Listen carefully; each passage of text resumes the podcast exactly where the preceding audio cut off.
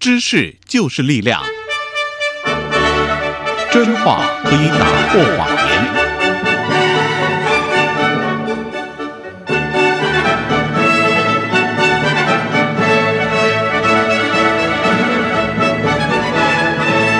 欢迎收听由杨宪宏主持的《为人民服务》杨宪宏时间。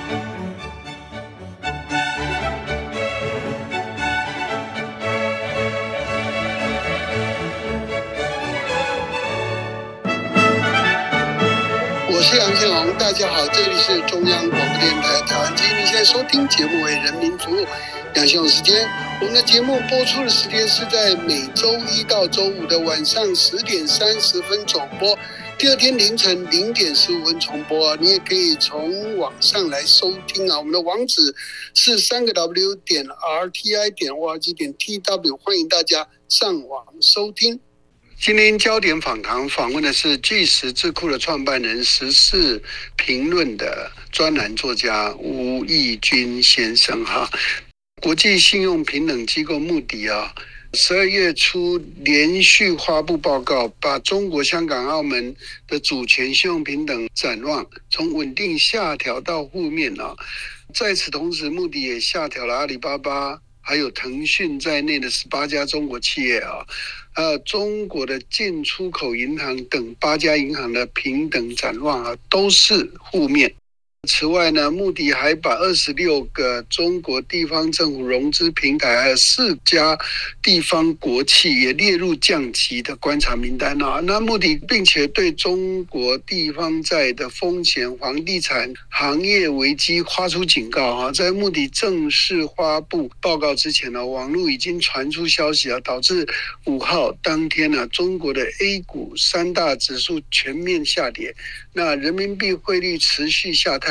中国主权债务的违约保险成本飙升到十一月以来最高点了。与此同时啊，香港恒生指数啊跌回一九九七年水平。有人认为，香港回归二十六年，恍惚一场春梦。这是六年来第一次，穆迪把中国债务平等啊展望降到负面。中国官员跟官媒对此大动作反弹，宣称穆迪的平等方法存在缺陷，担忧没有必要下调信用平等展望存在误判。根据报道，在报告发布之前，穆迪已经要求他们的中国员工不要进办公室了。国外的员工则不要去中国，穆迪也认为他们有可能会被报复。那这个穆迪信用平等的报告所带来的影响跟冲击如何呢？那穆迪对中国的经济形势分析有误判吗？今天节目请吴义军先生啊，跟大家来做进一步探讨。好，稍后我们就进行今天焦点访谈。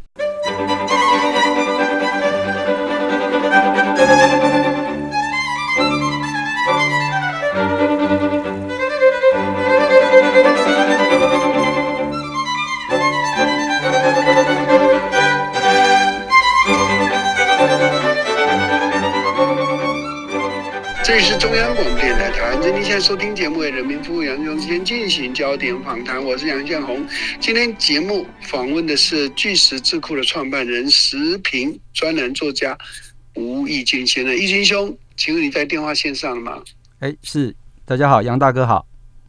是，谢谢易经接受访谈哦。这个穆迪，这个真是震撼弹了哈！十二月初啊，连续发布哈，不是只有一两个哦，非常多个哦。中国香港、澳门主权并用平等都从过去的稳定下调到负面哈，六年来第一次哈。请易经来跟我们听友来介绍一下，穆迪是根据什么样的观察做了这样的判断呢？呃，我先简单介绍一下，就是说。全球有三个主要的信用评级的机构哦，那穆迪是其中一家啊，那另外有两家是惠誉啊，还有标普。那这些大型的信用平等机构的平等跟报告啊，对于全球的这个投资的决策哦，都有指标意义啊。那中国呢，也一直想发展自己的评级哦，可是呢，呃，一直没有取得国际的信用，也没有取得他们自己业内的信用。所以呢，穆迪这个报告其实是有一定的代表性啊。他指出啊，许多证据表明啊，中国当局他被迫向地方政府跟国有企业的债务哦，必须要提供财政的资源，那这也会对中国的经济造成广泛的风险。经济的成长啊，至少在中期来讲是不乐观的哦。那尤其他有强调那个房地产行业的萎缩的风险也是持续的增加，这特别重要啊。中国房地产的危机管控需要高昂的成本，经济一定会趋缓。啊，那中国政府它也恐难避免哦，为这个地方债哦跟国有企业提供更多的财政支持哦，这我们刚刚有 repeat 到。那另外一点就是说，其实穆迪哦，虽然他在这六年来这个首次把这个展望降到负面啊，可是中国长期的这个本币跟外币的发行平等维持在 A one 啊，所以其实穆迪我整个资料看起来。穆迪相当程度还是给中国一点面子啦，哦，所以那个维持在 A one，然后认为中国仍有吸收经济冲击的能力。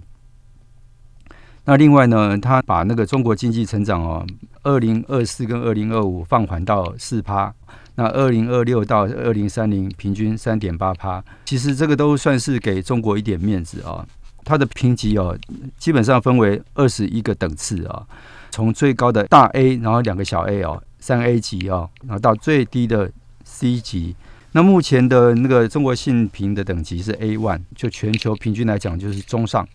那中国他当然觉得他第二经济体，他觉得不服气啊。相对于呃穆迪来讲哦，惠誉跟那个标普今年的那个呃指向呢，虽然还是维持展望稳定啊，可是呢，惠誉的全球负责人呢，Michael Mac 哦，麦克马克哦，他今年八月就曾经跟 Bloomberg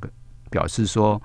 顾及中国债务危机哦、杠杆率偏高等因素哦，可能会重新考虑中国主权信用评级。当时就已经震撼市场的舆论了啊啊！所以呢，那个像 ABC 哦，就是澳洲广播公司，他有提到说，穆迪这次的报告是二零一七年来六年来首次调整中国评级展望。根据以往的经验呢，这个调为负面以后，大概一年半之内。就有三分之一的机会呢被评级为降级，那中国财政部就对此呃迅速的表达他的失望，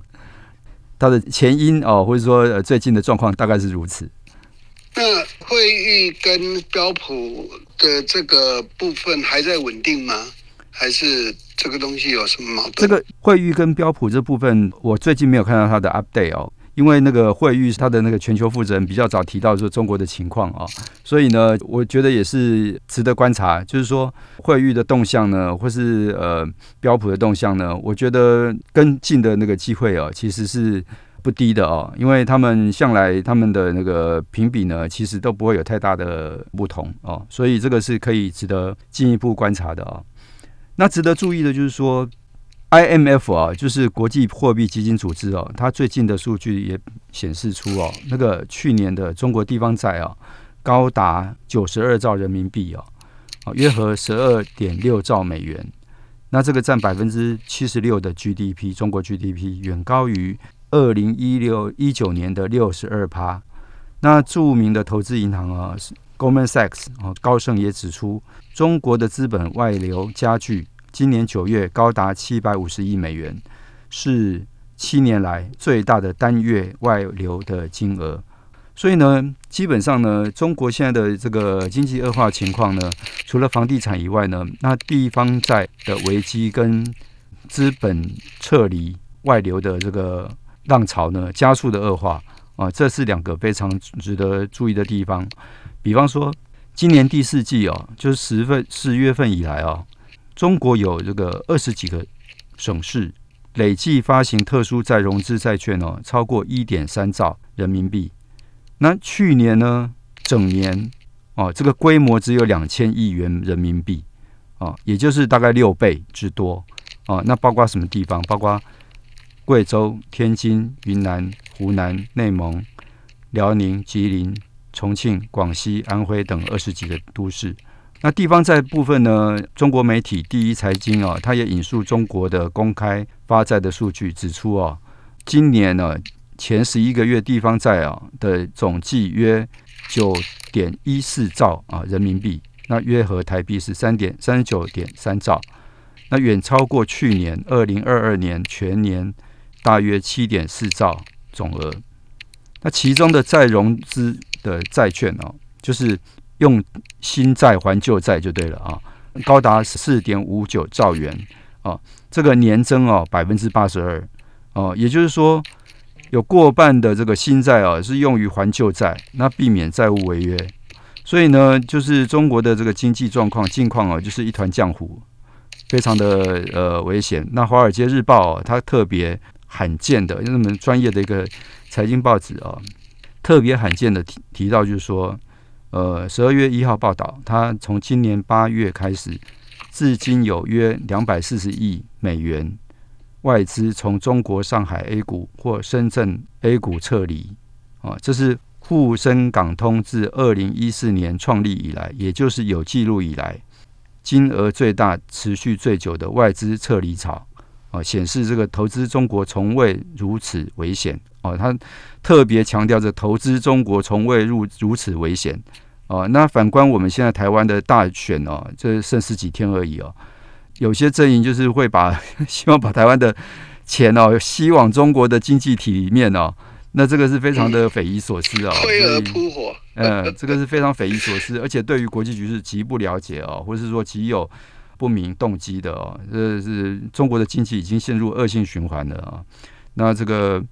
穆迪的这个评比呢，现在的评比呢，它绝对不是雪上加霜了啊，它只是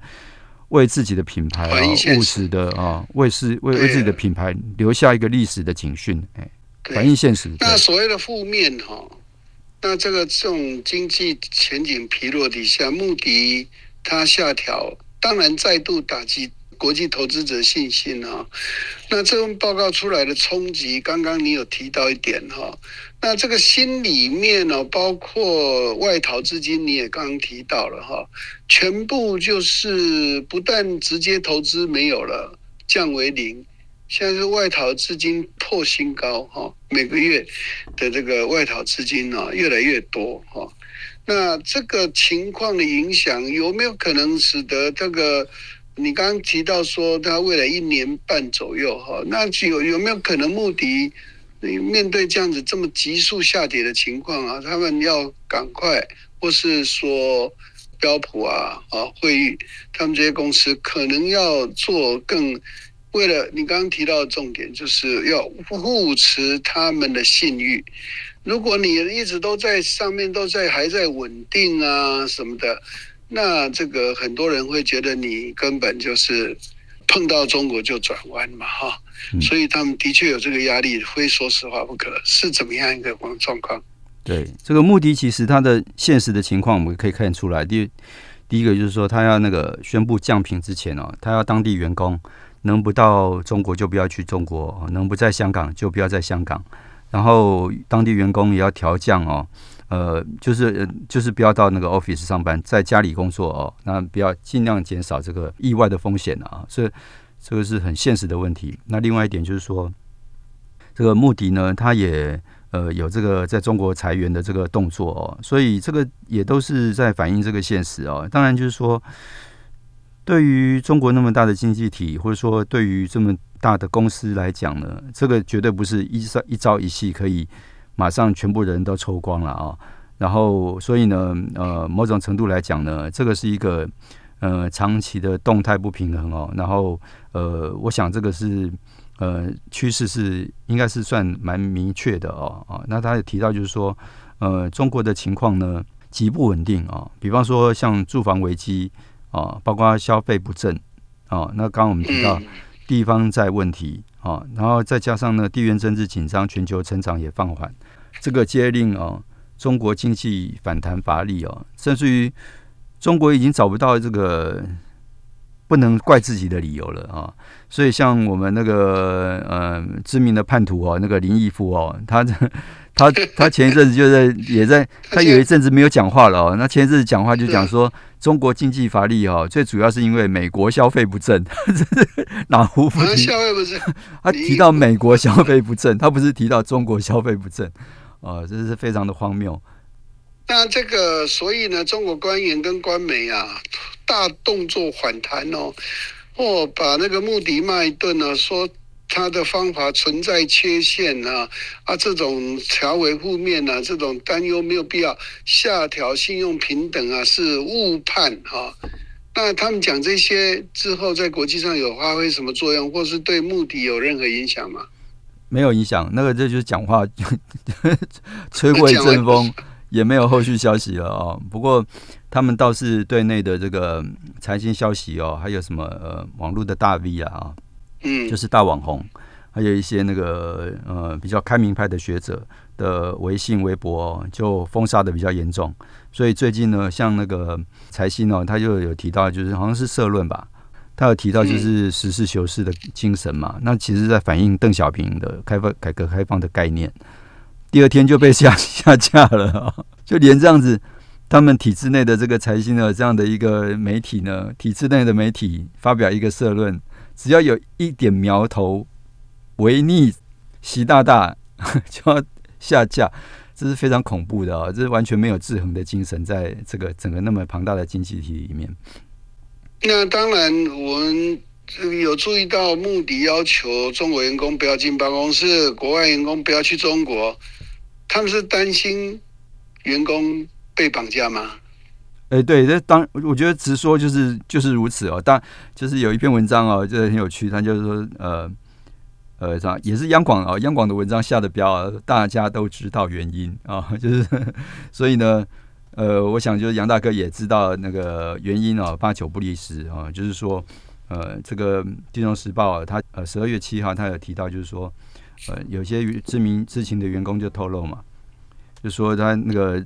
公布之前的建议，中国员工，中国的员工哦，不是美国的员工哦，哦，中国员工哦，最好在家工作啊，那出于对北京方面可能的反应的担忧啊。那当然，这是是那个股市不会骗人嘛啊，所以他直接冲击到股市啊，因为他突提这个消息负呃展望变负面，就是提前曝光嘛。那呃，这上证指数就瞬间跌跌破三千点哦。那央视啊就马上跑出来就说，这有三大误判啊，过度严苛、明显悲观、错估政府偿债能力啊、债务压力等等的误判。我想这个是。里面就也会有一些评论嘛，就是说每个人都知道为什么嘛啊，那我们害怕政府检查嘛啊，这个是很清楚的啊。然后那个他们的发言人当然就讲的比较漂亮了啊，他们就说他们对于那个呃目的的发言人就说，对于维护评级流程的保密性、完整性承诺啊相当重要啊，所以呢，他们无法对于特定的事件哦，信用评级或发行人。嗯的内部问题发表评论，可是这已经凸显了这个外企高度不安的情绪哦。这我们已经写了非常多了哦。然后其实可以看出来，拜习会之后呢，习近平还是执迷不悟了，他还是在玩他的要玩的模式哦。然后也是在恐吓，也是在呃让那个中国自己的优秀的一些呃评论呢下架。哦，因为他们目的有，他有另另外的员工也提，就是说中国愿意的话，他们随时可以找你麻烦啊 啊，这个就是现在的呃，其实这个我们也都谈过很多次，只是说一再的呃案例显示呢，呃，中国的这个不稳定性跟这个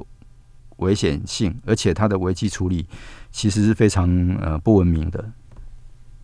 那呃，目的当然我们刚刚也提到了，会所以预期会议跟 S M P，就是说这个他们未来的这个，大家也会感觉到他们的报告哈，跟目的之间现在还是一种按一本哈，那因为他们的好像比较没有那么悲观。那这个差异是根本的差异呢，还是只是时间差？我觉得这个是时间差，就是说，所以我刚才也提到，就是说。应该是可以呃保持关注哦，因为那个事实上呢，目的是比那个比惠誉还慢哦，因为惠誉的那个全球负责人他是先讲，他是先讲那个讲这个状况嘛哦，那他也先提出说重新考虑中国的主权信用评级嘛啊，重新考虑，那这这个已经是一个很很明显的暗示了啦哈，然后呃，所以呢呃。我想这个是时间差的问题，就是说惠誉他这个先表达了这样的概念，然后穆迪他就宣布出来，而且他港澳也都相关哦。那另外就是说标普，我们也看呃，可以再观察哦。那事实上呢，这些评级呢，我向来觉得他们长期来讲对于中国都特别友好哦，所以呢，呃，他们的评级我长期也都觉得说看看就好了哦，因为他们对于中国是，我个人觉得过度高估了。那他连这个过度高估的概念呢，他到现在已经变成说他已经。吹破了这个牛那个气球了哦，就把直接提说你这个成长不乐观哦，那很多问题就把它直说了啊，那难怪中国会那么那个财政部会这样跳起来了啊，不跳起来不行啊，因为那个每现在现在每个每个官位哈都很怕自己的官位不保哦，所以都那个反应末梢神经的反应都特别发达啊，就反而是一种恶性循环。那。有用吗？就实际情况那么差，然后一直要别人说好话，那说实话都不行。那这个这个局面这样下去，呃，是不是我们从外资的反应，是外资在呃都有预估嘛？都是认为三个信用平等公司给中共的评价过去都是高估的，所以今天所讲的负面可能还要往下降好几等啊。我我是这样觉得，我是这样觉得，他是哈，他比方说他现在的信评还 A one 级，他二十一的评等级里面，他还在中上啊，哦，这个是呃很客，我觉得是蛮客气的啦，所以呢，就是不也不是很实在，对，我不够实在了，应该要往下降。我想他他现在是 A 还在 A 哦，A A one。性评目前的性品是 A one 啊，那中上级。不过我觉得就是说，呃，毕竟像穆迪、惠誉、标普这个大客户都是中国嘛，那呃，他们相当程度也代表这几十年来华尔街的利益啦。所以，呃，他们的一些呃公布呢，或是参考呢，其实呃某种程度也要考虑到说，华尔街对于中国的这种利益的纠葛跟同情。呃，是必须要考虑进来的。那这个地方债的债务的这个严峻呢，还有大量的那个资本外流，这个中国根本现在是挡不住了。那也是经济恶化、盘根错节的两端呐啊，所以才会传出来说，当然这是传言啊，就是说这次拜习会，习近平直接跟拜登开口要钱啊，哦，就是说，对，啊，据说是七十兆还是多少，就是。呃，这当然这就是有点八卦性质在里面，只是说中国的经济状况其实是呃不容乐观呐，不容乐观。所以呢，我们台湾呢，无论是产业链啊、生产链、制造链，然后另外就是说我们的像 a c f a 这样子啊，被套在里面哦，这样的一个情况呢，都要及早抽腿哦，要及早抽腿，否则我们这个不能被中国的经济圈圈得太。深入哦，当然之前是有这个现象，或是说有这个现实利益啊，或者是说呃有些是比较中性的因素哦，比较没有呃考虑到意识形态的因素，纯粹就经济的考量。可是现在绝对不一样了，而且我们这已经呼吁很多次了，从二零一八年贸易战开始到现在已经五年了。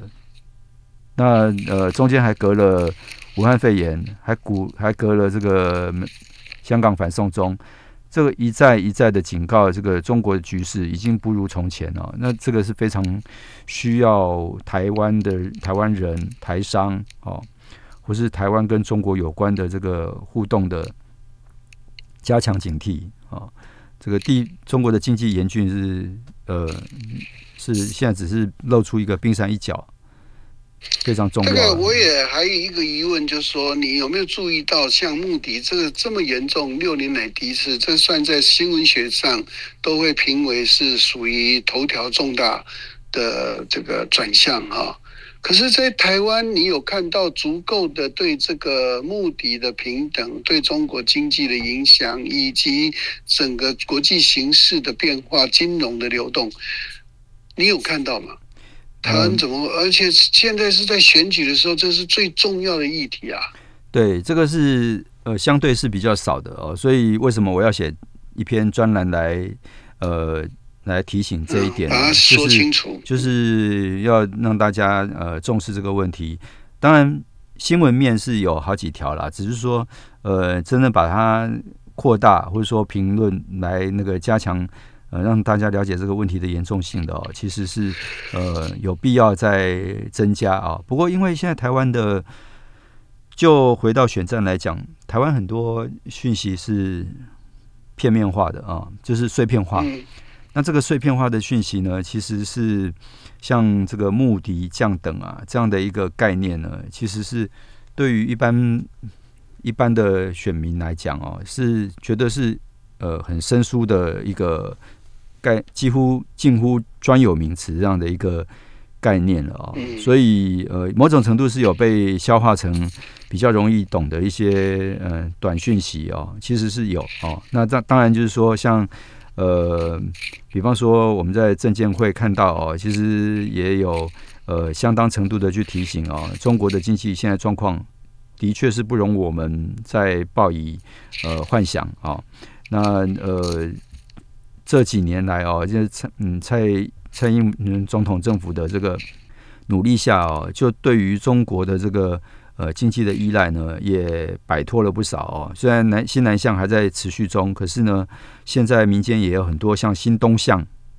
的概念出来啊，这个也很具体了啊。就呃，对于日本跟美国的经济要加油，